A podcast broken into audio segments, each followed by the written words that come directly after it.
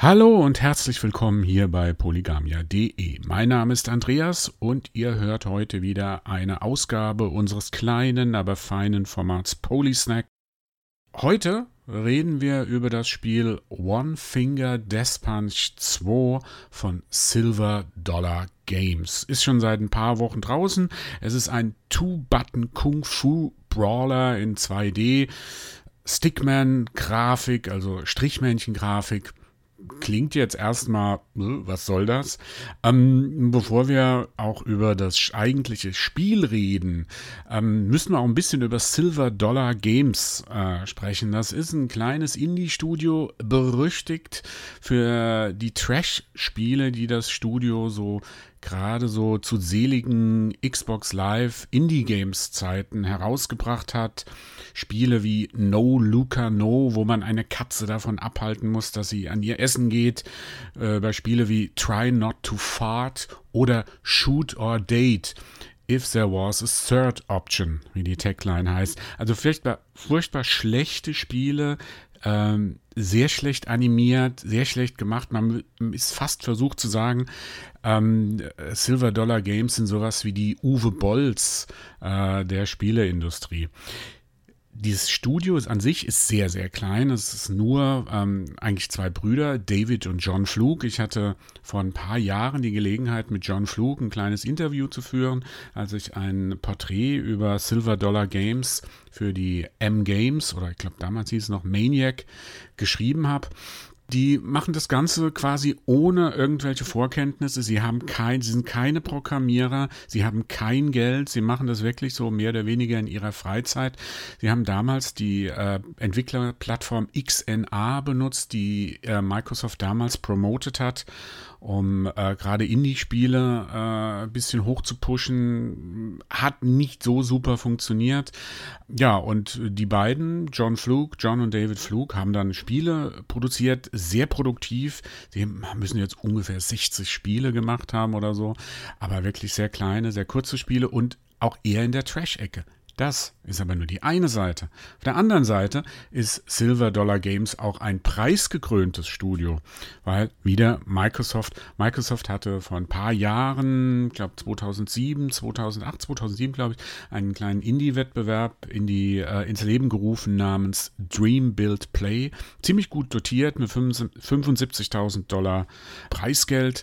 Da hatten die gleich am Anfang zusammen mit äh, The Dishwasher von James Silver den den Preis gewonnen mit ihrem Spiel Blazing Birds, was mehr oder weniger ein Spiel ist über äh, Roboter-Badminton. Dann waren sie noch ein paar Mal danach mit ein, zwei Spielen wie Blow oder Mirror sogar in der Finalrunde äh, von diesem Dream Build Play-Bewerb, bis sie dann wirklich 2012 mit One Finger Death Punch Teil 1 den ersten Preis abgesahnt haben.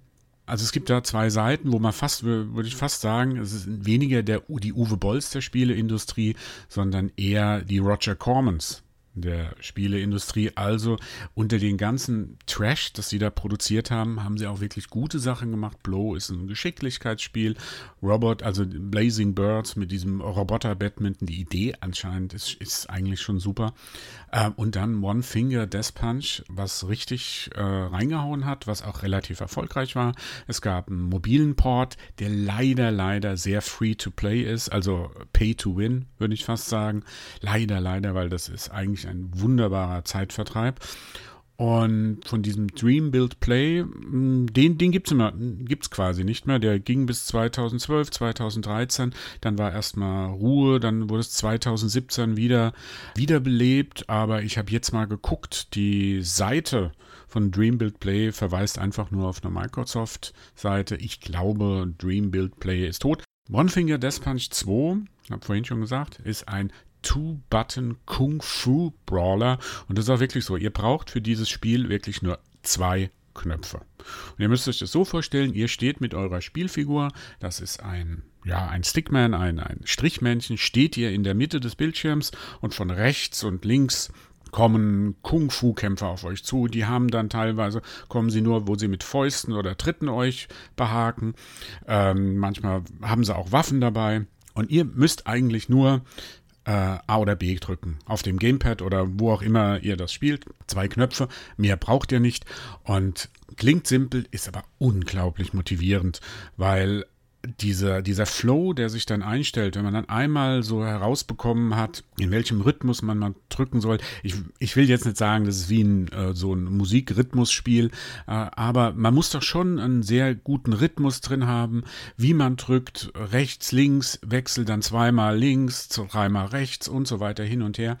Das ist schon sehr fordernd und vor allem, das hat auch damals äh, John Fluke in dem Interview gesagt, es geht darum, jeder every button, every button press matters. Also alles, was ihr da macht, jeder Druck, da passiert auch direkt was. Ihr kriegt sofort Ingame-Feedback und das sind gar nicht mal so schlechte Animationen, wenn ihr da mit Kicks, mit Fäusten, das könnt ihr jetzt nicht steuern, ob ihr jetzt einen Kick macht oder ob ihr Faust schlagt oder so.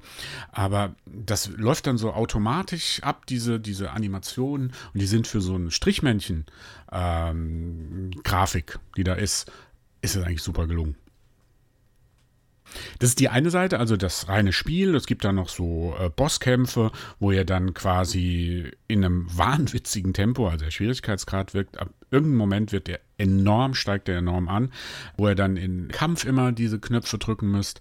In einem, ansonsten geht es eigentlich nur darum, die Gegnerhorten alle zu vernichten, die auf euch einstürmen, bis ihr dann zu dem nächsten Level kommt. Und dann kommen wir auch dann zu der ganzen Struktur.